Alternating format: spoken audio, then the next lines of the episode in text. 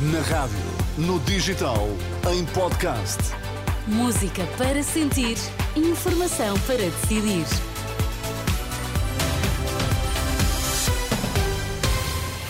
Primeiro conheça os destaques, logo depois, edição das 11 na Renascença.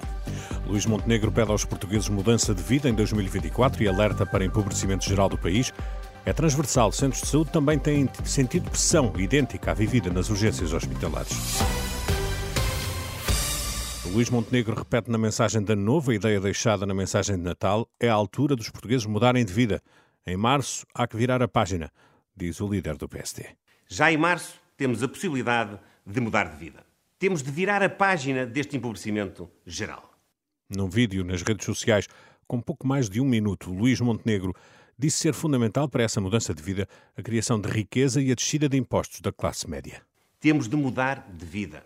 Temos de criar mais riqueza para dar futuro aos nossos jovens. Temos de baixar os impostos para aliviar a nossa classe média. Temos de valorizar as pensões e evitar o abandono e a solidão dos mais idosos. Temos mesmo de mudar de vida. O grande desafio que o líder do PSD deixa aos portugueses para 2024, um ano que diz ser de grandes decisões, por ter eleições legislativas em março e eleições europeias em junho. Não são só os hospitais a sentir pressão nas urgências, os centros de saúde também têm lidado com o problema. É o que garante à Renascença o vice-presidente da Associação de Unidades de Saúde Familiares, Diogo Urjais. A pressão, eh, obviamente, eh, é, é comum também. Eh, sabe-se por, por estudos, por cada recorrência à urgência, que os utentes vão a duas consultas de doença aguda dos casos primários. Por isso, mantém-se, obviamente, a pressão também nos cuidados nos casos primários. Há por isso que trabalhar a questão globalmente, porque só aumentando a oferta a procura vai aumentar. O problema, diz Diogo, já está na falta de recursos. A falta de recursos neste momento uh, é, transversal. Uh, os nossos utentes recorrem um, exageradamente às consultas por doença, por doença aguda, quer nos casos primários, quer nos casos hospitalares.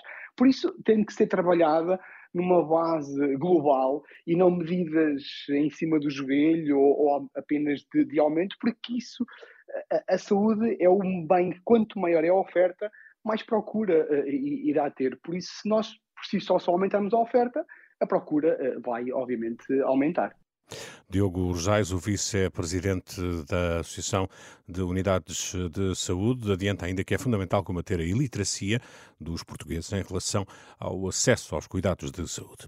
Toda a zona costeira entre Lisboa e Viana do Castelo está sob aviso amarelo da meteorologia até quarta-feira, devido à ondulação forte. Recordo que os mergulhos no mar são uma forma de celebrar a entrada no novo ano para muitos portugueses levando as chamadas de atenção das autoridades marítimas para evitar acidentes.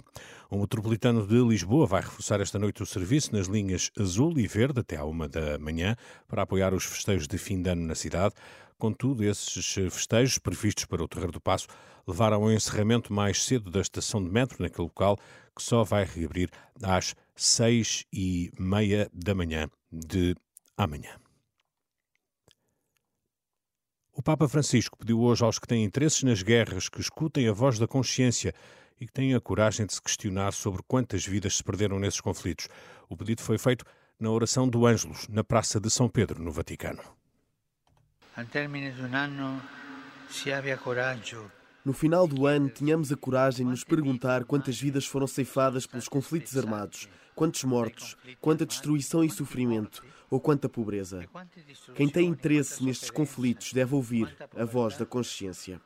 Quem interesse em estes conflitos, ascolte a voz da consciência.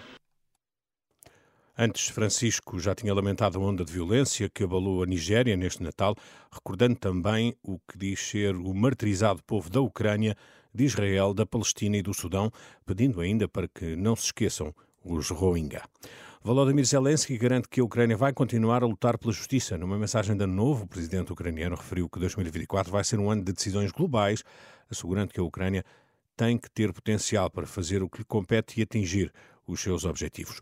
Antes, Vladimir Putin disse que não há força capaz de dividir os russos. Também numa mensagem de Ano Novo, o presidente russo garantiu que o país está a atravessar uma fase histórica e que será ainda mais forte no próximo ano.